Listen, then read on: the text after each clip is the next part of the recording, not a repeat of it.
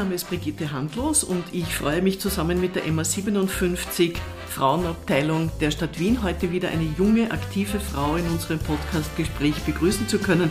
Willkommen, Chiara Adutsch. Danke für die Einladung. Chiara, wir kennen einander vom heurigen äh, Frauenpreis der Stadt Wien, den du gewonnen hast, zusammen mit der Gendermedizinerin Alexandra Kautzki-Willer. Und zwar wurdest du ausgezeichnet für deine vorwissenschaftliche Arbeit, die du im Rahmen deiner Matura abgelegt hast und die ein Professor für dich eingereicht hat. Und dabei geht es um gewollte Kinderlosigkeit von Frauen. Also ein Thema, das einem nicht so ohne weiteres in den Schoß fällt. Und du wolltest dieser Entscheidung von Frauen auf den Grund gehen und hast das auch wirklich sehr, sehr ausführlich gemacht. Ich habe darin gelesen und war auch sehr beeindruckt. Du studierst derzeit aber Japanologie an ja. der Universität in Wien am Institut für Ostasienwissenschaften. Du hast mit Auszeichnung maturiert und du hast deine berufspraktischen Tage in der Tageszeitung Kurier absolviert. Gibt es da eine Tendenz in Richtung Journalismus? äh, nein, also ich wollte mal früher in Richtung Journalismus gehen. So Verlagswesen hat mich immer interessiert. Und dann habe ich mal vor einigen Jahren eben dort zwei berufspraktische Tage gemacht. Ich fand es auch sehr spannend, aber ich habe dann gemerkt, dass so das Verlagswesen doch nicht für mich ist. Also diese tägliche Arbeit vom Computer, was ich halt dort miterlebt habe, das wäre dann doch nicht so das für meinen Beruf. Ich will doch irgendwie eher mit Menschen arbeiten. Ja. Jetzt hast du dich aber für eine außergewöhnliche Sprache entschieden an der Universität. Das ist da, glaube ich, aber aus unserem Gespräch habe ich das herausgehört, nicht deine erste Entscheidung, weil du willst eigentlich was anderes machen. Ja, genau. Also ich habe mich für Japanologie entschieden, sozusagen als Übergang, weil ich eigentlich Medizin studieren möchte aber dieses Jahr halt leider die Prüfung nicht geschafft habe. Hoffentlich nächstes Jahr klappt es dann. Aber ähm, ich habe eben zwei große Interessen. Einerseits eben Gesundheit und vor allem Gesundheit von Frauen und andererseits eben Kulturen. Ich finde verschiedene Kulturen, vor allem eben aus dem ostasiatischen Bereich, sehr interessant. Und deswegen habe ich mich dann für Japanologie entschieden. Das ist der richtige Übergang zu der Frage, die sich auch aufdrängt nach deiner vorwissenschaftlichen Arbeit. Wie bist du auf dieses Thema gewollte Kinderlosigkeit von Frauen gekommen? Vorwissenschaftliche Arbeit ist ja natürlich etwas, was man machen muss. Also das war für mich halt natürlich auch ein Muss, weil ich es brauche, um die Matura abschließen zu können. Aber ich wollte es mir halt nicht einfach machen. Und ich kenne von vielen Bekannten oder halt, man hört es immer wieder, dass Leute sozusagen so einfache Themen wählen, wenn man das so sagen kann. Also irgendwie über Waschbären oder irgendwas, was sie einmal ein Referat darüber gehalten haben, darüber schreiben. Aber ich wollte von Anfang an etwas, was mich interessiert, über was ich noch nicht so viel weiß und was aber auch andere interessieren könnte, über was andere auch noch nicht so viel wissen. Und dadurch, dass ich mich eben schon sehr lange äh, mit so frauenbezogenen Themen beschäftige in meiner Freizeit, wollte ich immer von Anfang an etwas machen, was eben Frauen betrifft. Ich hatte zuerst ein anderes Thema im Sinn, nämlich die Menstruation in Ländern des globalen Südens. Dazu habe ich leider keine Betreuungsperson gefunden, beziehungsweise war es äh, ein bisschen schwierig mit der Literatur. Man kann eben sagen leider oder zum Glück, weil dadurch bin ich dann überhaupt auf das andere Thema gekommen, auf die freiwillige Kinderlosigkeit. Was hast du herausgefunden über die Frauen, die sich ganz bewusst damit beschäftigen und sich gegen Kinder entscheiden? Ich habe sehr viel herausgefunden, aber vor allem so die Kernaussage für mich war, dass es keine Entscheidung ist, die man von heute auf morgen trifft. Natürlich gibt es Frauen, die immer schon sagen, ich will keine Kinder haben, das ist für mich klar. Aber selbst bei denen kann noch irgendwie ein Fakt dazwischenkommen, der dann ihre Entscheidung komplett verändert. Dass es eben eine Entscheidung gibt, aber dass sie von so vielen Faktoren abhängig ist. Das fand ich eben sehr interessant. Und auch die Gründe, weil natürlich gibt es so äh, Gründe, die halt einem einfallen, die auch immer wieder besprochen werden, zum Beispiel die Karriere, dass es Frauen schwieriger haben, mit Kindern Karriere zu machen, aber auch so Gründe, die so nie wirklich besprochen werden, wie zum Beispiel eben, dass eine Frau, wenn sobald sie ein Kind hat, so eine Art Identitätsverlust erfährt, weil viele Frauen eben, was ich gelesen habe, haben darüber geschrieben, dass sobald sie ein Kind haben, werden sie mit diesem Kind immer in Verbindung gesetzt und sie sind immer die Mutter dieses Kindes und äh, nicht mehr sie als Frau. Was glaubst du eigentlich, was hier in einer Gesellschaft äh, sich weiterentwickeln müsste, damit das sich auch verändert? Weil das sind ja auch oft von außen herangetragene Fragen. Was sich verändern müsste, ist meiner Meinung nach einfach dieses Bild, dass die Frau oder die Mutter die einzige ist oder die beste Person ist, die sich um die Kinder kümmern kann und kümmern muss, weil dieses Bild herrscht, finde ich, immer noch vor. Aber das ist halt falsch, weil eine Frau hat nicht irgendwie eine besondere Kraft oder eine besondere Gabe, die sie jetzt dazu befähigt, dass sie die Beste ist für das Kind, weil alles, was die Kindererziehung betrifft, müssen ja Frauen genauso lernen wie Männer. Ich finde, es gibt sehr viele liebe und einfühlsame Männer, die gut mit Kindern umgehen können. Und genauso gibt es viele Frauen, die nicht so gut mit Kindern umgehen können. Bringt mich eh zur nächsten Frage. Was hast du aus dieser Auseinandersetzung mit dem Thema für dich persönlich gelernt oder für Folgen gezogen? Ich habe einiges gelernt. Also mir persönlich hat das diese intensive Beschäftigung, ich habe mich ja eineinhalb Jahre mit dem Thema auseinandergesetzt, dahingehend äh, geholfen, dass ich jetzt weiß, was es eigentlich bedeutet, ein Kind zu bekommen. Also natürlich hundertprozentig wissen kann ich es nicht, weil das kann man nur wissen, wenn man ein Kind hat. Aber eben, dass es so viele Faktoren gibt, die ein Kind betreffen, was man aber so im Alltag, an die man halt gar nicht denkt. Es ist nicht einfach nur, das Kind kommt auf die Welt und alles ist super, sondern eben, dass man sich um das Kind kümmern muss, dass man halt nicht einfach dann so spontan irgendwo mal am Abend fortgehen kann oder im September wegfahren kann für zwei Wochen auf Urlaub und auch die Kosten, die ein Kind betreffen. Ich kann es mir vorstellen mit Kindern, aber ich kann es mir auch gut ohne Kinder vorstellen. Wie sieht es für dich, nach dem, was du da jetzt schilderst, in Österreich aus mit der Vereinbarkeit von Familie und Beruf? Ähm, schwierig. Also ich habe das Gefühl, dass es in anderen Ländern besser funktioniert. Ich habe eben das Gefühl, dass in Österreich immer noch so das Bild vorherrscht, dass eher die Mutter zu Hause bleibt und in Karenz geht. Und natürlich äh, gibt es jetzt seit, ich weiß nicht wie vielen Jahren, aber es gibt diesen Papa-Monat. Aber es ist halt ein Monat. Eben dadurch, dass oft noch die Frau diejenige ist, die halt weniger verdient, bleibt dann meistens ja der Mann im Beruf um das Geld in die Familie zu bringen, aber dann bleibt die äh, Frau zu Hause und ja, also ich glaube, da haben wir schon noch viele Denkmuster zu überlegen, die ja. in Österreich vorherrschen, weil das ein sehr patriarchal geprägtes System ist. Ja, genau. Und im Grunde genommen sollte sich die, meiner Meinung nach die Frage für die Frauen gar nicht stellen müssen. Ja, genau, weil ich kann mir nicht vorstellen, dass, dass sich jetzt ein Mann diese Frage stellt, sich denkt, ja, äh, werde ich jetzt lieber erfolgreich im Beruf oder Kinder, sondern für die ist es selbstverständlich, dass halt beides auf einmal geht. Und warum kann das für eine Frau nicht gehen? Du bist jetzt die jüngste Frauenpreisträgerin, seitdem es den Frauenpreis der Stadt Wien gibt, also seit mehr als 20 Jahren. Was bedeutet das für dich? Also es hat mich natürlich sehr gefreut. Es ist eine sehr große Ehre, aber auch eine Chance weil meine Arbeit war eben im schulischen Rahmen. Die war im Februar abgeschlossen. Ich habe im März meine Note bekommen, das war's. Und danach hat natürlich niemand mehr darüber geredet, weil auch wegen Corona ist ja diese ähm, Präsentation der vorwissenschaftlichen Arbeit ausgefallen.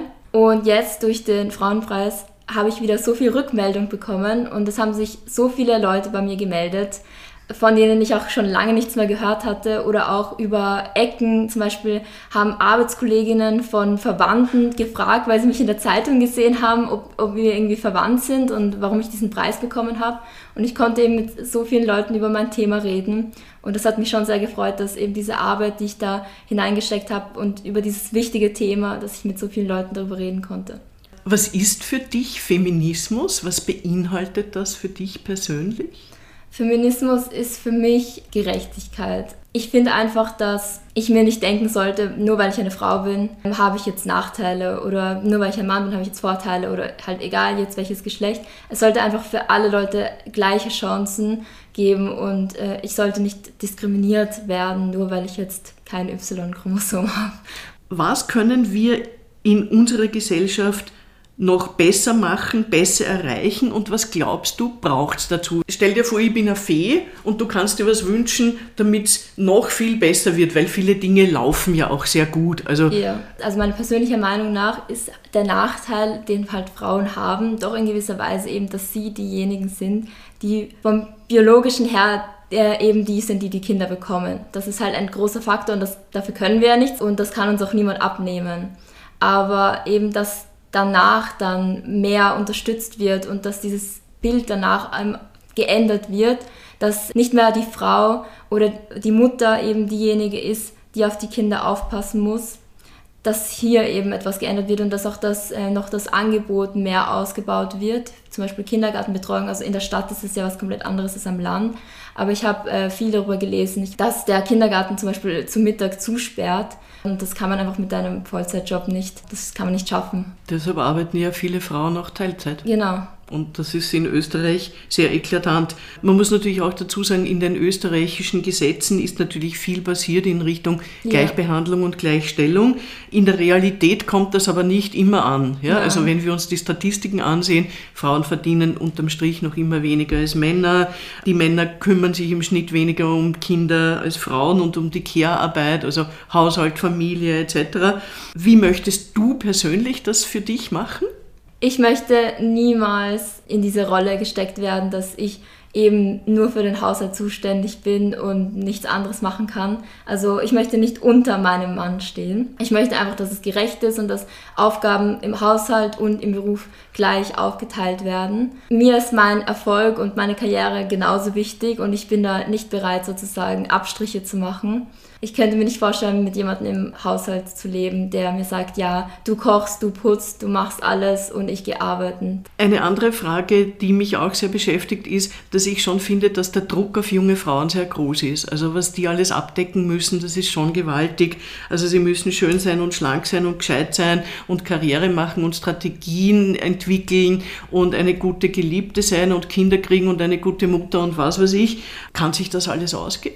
Ich glaube, wenn man wirklich diese ganzen Sachen perfekt machen will, berücksichtigen will, dann wahrscheinlich nicht. Und man sollte sich diese Erwartungen auch gar nicht setzen. So, du musst da perfekt sein, du musst erfolgreich sein, du musst für deine Kinder da sein und für deinen Mann da sein und so etwas. Ich mache mir da gar nicht so viele Gedanken darüber, weil ich kann sowieso nicht gut mit Druck und Stress umgehen und wenn ich dann denke, was ich alles in meinem Leben da erreichen muss, das ist interessant, dass du das sagst, dass du nicht gut mit Druck umgehen kannst, ja. weil mein Eindruck sowohl bei der Preisverleihung als auch jetzt ist, dass du das ganz gut schaffst.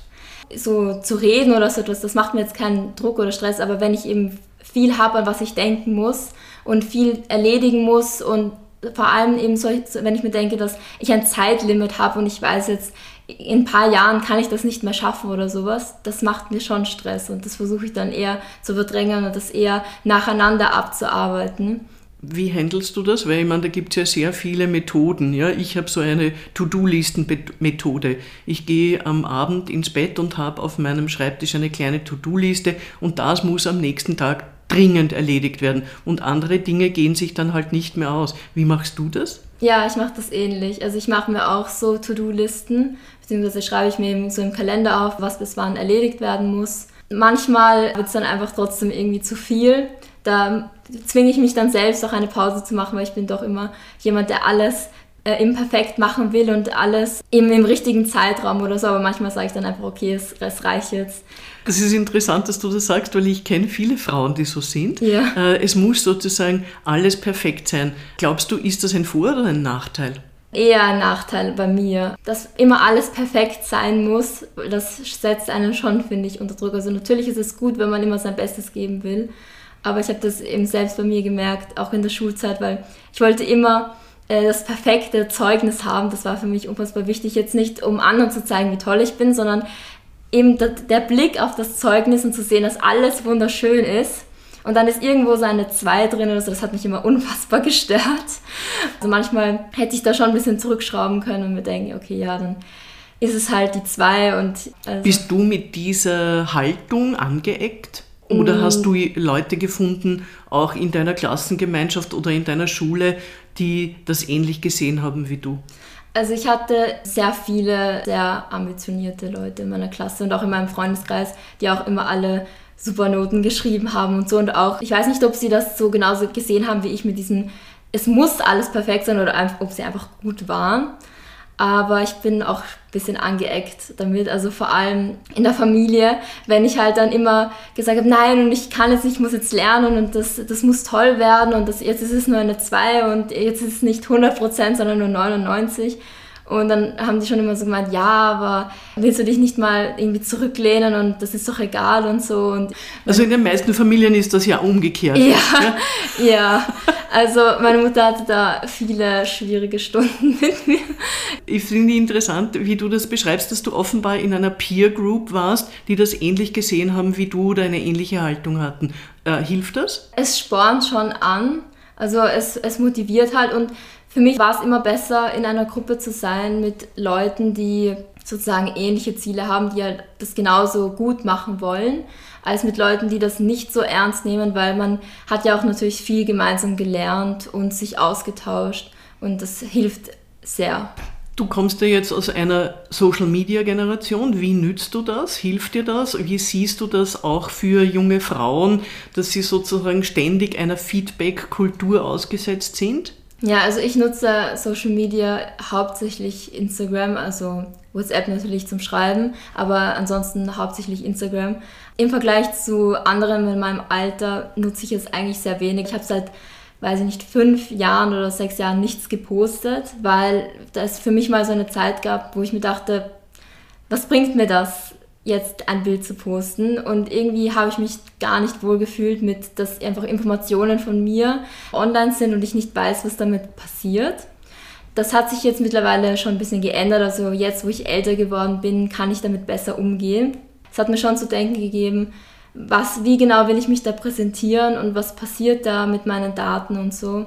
Und auch dieses ganze Feedback bekommen, irgendwelche Leute, die unter seinen Bildern kommentieren, das liken. Zum Glück gab es auch eine Wandlung bei Instagram. Also man kann jetzt mittlerweile die Kommentare ausschalten und auch die Likes ausschalten.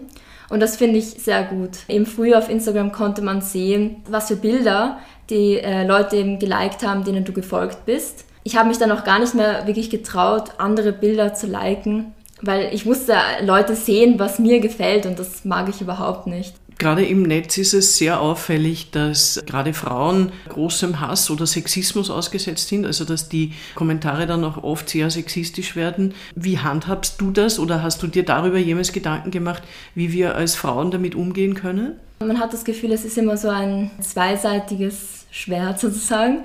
Weil wenn eine Frau zum Beispiel ein Bild hochstellt, wo sie sich ein bisschen offener präsentiert oder ein bisschen knapperer Kleidung oder so, sind die Kommentare entweder, ja, was zeigst du das und so und Beschimpfungen oder sie sind so positiv. Manchmal habe ich das Gefühl, gewisse Frauen stellen das absichtlich solche Bilder, weil sie wissen, dass sie davon dann positive Reaktionen bekommen.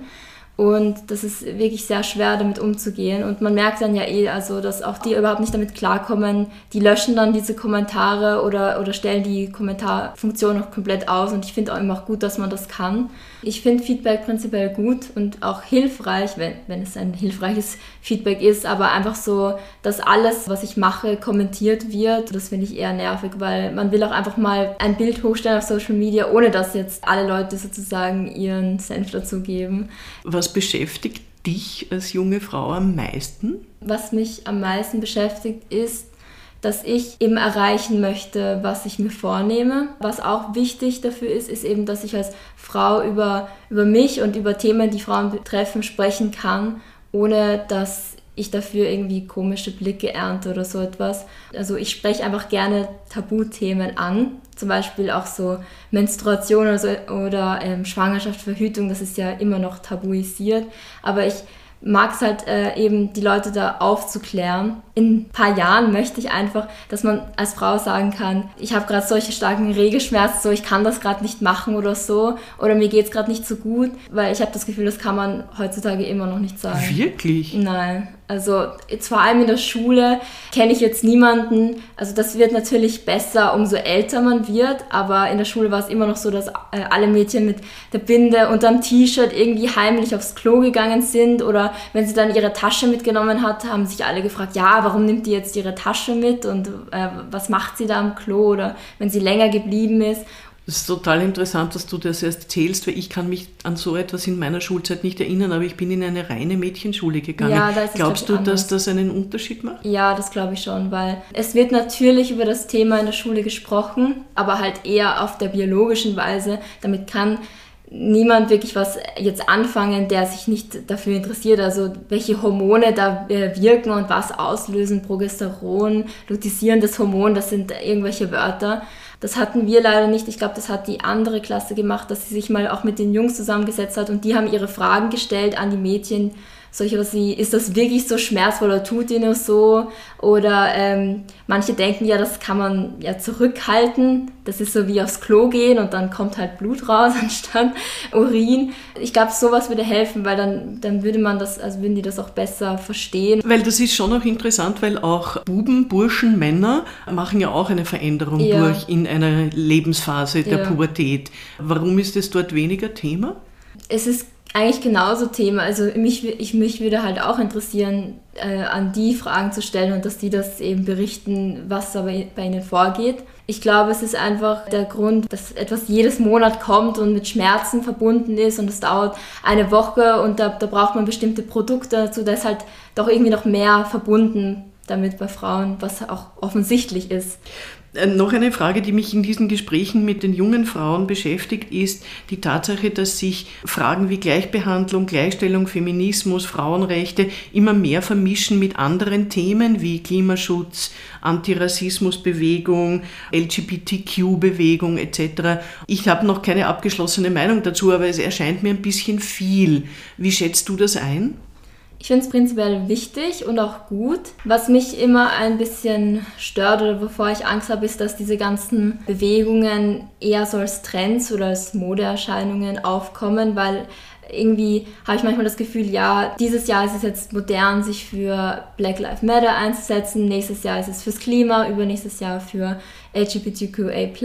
Davor habe ich ein bisschen Angst, aber prinzipiell finde ich es sehr gut, dass diese Sachen angesprochen werden und sich Leute dafür einsetzen weil auch als Frau gehörst du ja nicht zu einer homogenen Gruppe. Du bist ja nicht nur Frau, sondern es gibt ja Frauen, die auch Teil von LGBTQA sind und Frauen, die Teil von Black Lives Matter sind und die das eben betreffen. Und deswegen finde ich gut, weil ich stehe ja für Gerechtigkeit für alle Leute über die Geschlechtergrenzen und über Ländergrenzen und Ethniengrenzen ein. Also ich finde das wichtig und gut. Engagierst du dich da aktiv? Ich bin niemand, der den offenen Protest und Kampf sucht. Das überlasse ich lieber anderen. Ich versuche eher im Hintergrund zu agieren und äh, mich darüber zu in informieren und auch aufzupassen, eben, dass ich Leute mit den richtigen Pronomen anspreche oder dass ich nicht irgendwelche Dinge sage, die sie verletzen könnten.